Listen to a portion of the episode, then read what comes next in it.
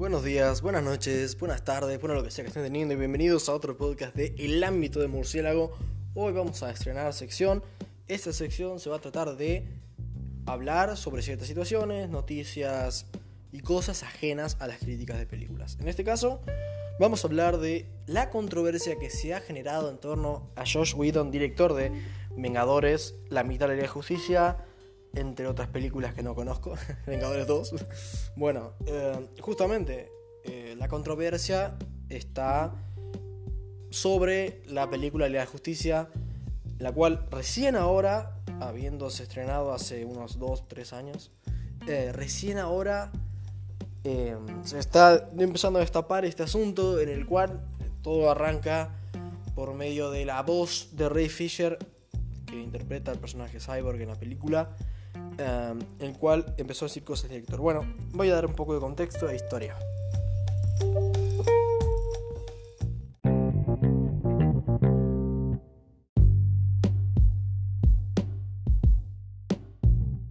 Bien, DCU, universo como Marvel, pero DC, básicamente. Primera película, Man of Steel, película de Superman, dirigida por Zack Snyder, em, director que, bueno, es un tipo que le gusta hacer las cosas de manera oscura. Eh, se tomó, digamos, el asunto con, otro tono que por ahí el que había planteado Marvel en su inicio. Em, luego sale Batman y Superman, dirigida por él también. Sí, con este tono oscuro, que pin que pan. A mucha gente no le gusta, a, gente, a mucha gente le gusta. Creo que es la película, son las películas de cine, sobre todo Batman y Superman, una película que más controversia y más polémica y más división entre fans ha generado en la historia. Eh, mucho más que cualquier película de Star Wars o lo que vos quieras. Realmente Batman y Superman es una peli que no, no hay otra que haya causado tanta controversia y de la que se siga hablando como esta película. Bueno, pasan un par de películas más, Escuadrón Suicida, Wonder Woman, hasta que llega, ¡pum!, la Liga de Justicia. Bueno, este director comienza a hacer la película, pero sucede una tragedia. Fallece, su hija se suicida. Eh, bueno, no hay mucho que hablar del tema, realmente, bueno, es una lástima. Por lo cual, lógicamente, el director deja el proyecto para poder estar con su familia, como debería ser cualquier padre y cualquier persona. Bueno, toma el control el director Josh Whedon, el cual venía bastante bien, venía de hacer Vengadores 1, lo cual es una muy buena película. Vengadores 2, la cual ya un poco eh, derrapa eh, y había estado un poco inactivo.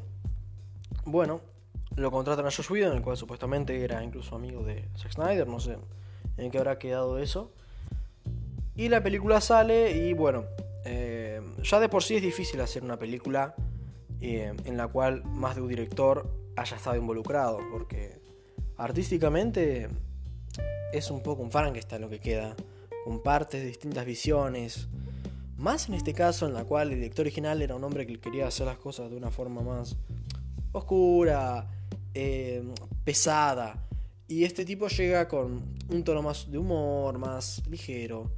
Incluso antes de la película admito que yo pensaba que podría ser algo interesante y por ahí salir bien por una cuestión de que crear un balance.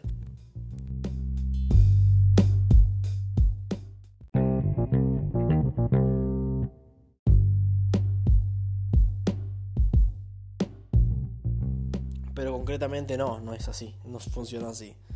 Eh, fueron... imagínense la película como un hueso dos directores son dos perros y ambos tratan de tirar el hueso para su lado. Y a fin de cuentas rompen el hueso. Es un poco lo que pasó con esta película. No termina siendo ni una cosa ni la otra. Queda, un poco en el aire. Se siente extraña. Se siente como algo que... No sé. Como parcheado. No se siente una película... Es raro. Es, es muy extraño.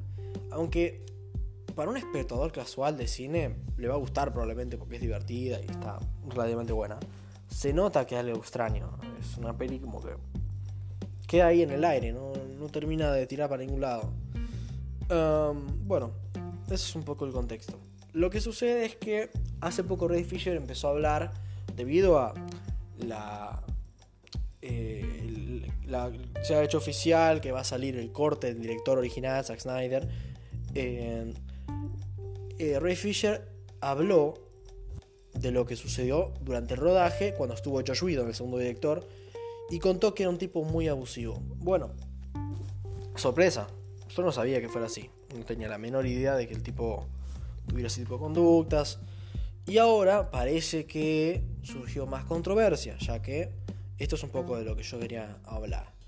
Eh, una periodista eh, saltó a hablar y decir que hay una escena particular en la película en la cual está en una batalla con Steppenwolf, eh, hay una, una explosión o algo por el estilo, cae Wonder Woman y Flash cae sobre el, busto, sobre el pecho, por así decirlo, y bueno, entenderán, calculo.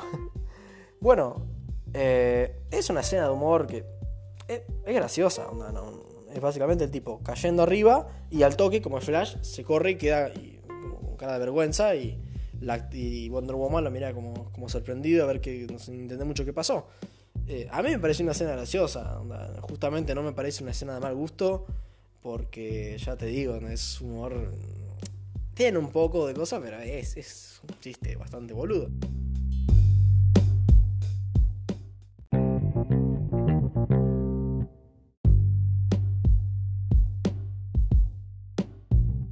Aparentemente no lo ve así la prensa y tampoco la actriz, Gal Gadot.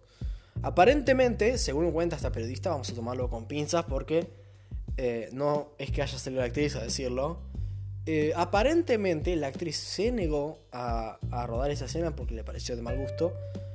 Y el director, Josh Whedon, la encerró en una habitación, lo cual me parece un poco, un poco parecido a algo que pasó con los Beatles, pero al revés. Y, parece que usó a la una de las dobles de, acción para, para hacer esa escena, ya que no se le ve la cara al personaje en la escena. Y yo me pregunto, ¿Por qué? O sea, porque, a ver, voy a... Esto, bueno, esto quedará en cada uno que le parece. Por empezar, el chiste a mí de mal gusto no me parece. A mí me pareció de mal gusto. Eh, me parece un chiste gracioso que, bueno, a ver, eh, ya sé que estamos en un momento de la sociedad en el que es muy fácil ofenderse, pero a mí me parece que no está mal. Eh, que la actriz se haya negado, bueno, está en su derecho. No me parece. No lo entiendo. Porque ya te digo, no me parece que el chiste sea mal gusto. Está bien que alguien se te está cayendo en tu gusto. Así que eso es un poco. Un poco. Bueno, cada uno lo interpreta como quiere. Cada uno es dueño de hacer lo que quiera con su cuerpo. Yo, bueno, yo por ahí entiendo que si em, fuera un actor y alguien quisiera que alguien se cayera arriba de, de, mi, de mis partes. Tal vez me podría llegar a incomodar. Eso va un poco cada uno, yo qué sé. Yo por ahí hubiera tomado las cosas de otra manera. Está bien, hay que ser justo que si el ambiente en el set era un poco opresivo y el director era, claro, tan como dicen, eh, se puede entender realmente que la actriz no tuviera la mayor predisposición para hacerlo, lo cual es totalmente respetable. Si no quieres hacer algo, no lo haces. Ahora que el director la encierre en una habitación en reprimenda de eso, me parece eh, algo que se podría incluso llegar a denunciar. Me parece raro, es algo que no me lo termino de creer. A ver, un 50-50, yo que sé, puede ser, como que no me parece algo que sea eh, del todo creíble, porque, no sé, onda, que la encierre en un cuarto y que los demás actores que estaban aplaudiéndolo, lo estaban ayudando, que, cómo es el tema. Bueno, no, no me termina de cerrar el asunto.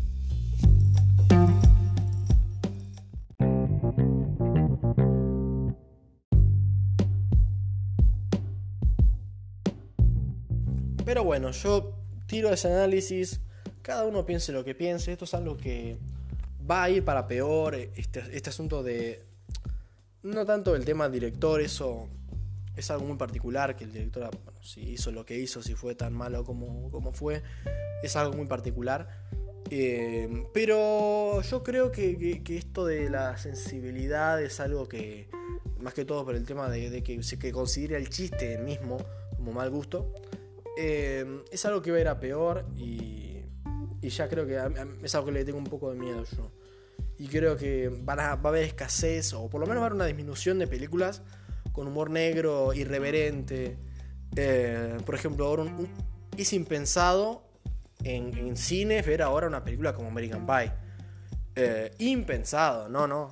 A ver, que lo puedan lanzar para Netflix como una película de relleno del catálogo puede ser, eh, salen películas así, pero hoy en día ver una peli en cine así es muy difícil, es muy difícil. Así que bueno, eso vendría siendo todo eh, en este podcast del ámbito de Murciélago. Ojalá que les haya dado que pensar. Eh, y bueno, ah, eso sería todo. Muchas gracias, buenas noches.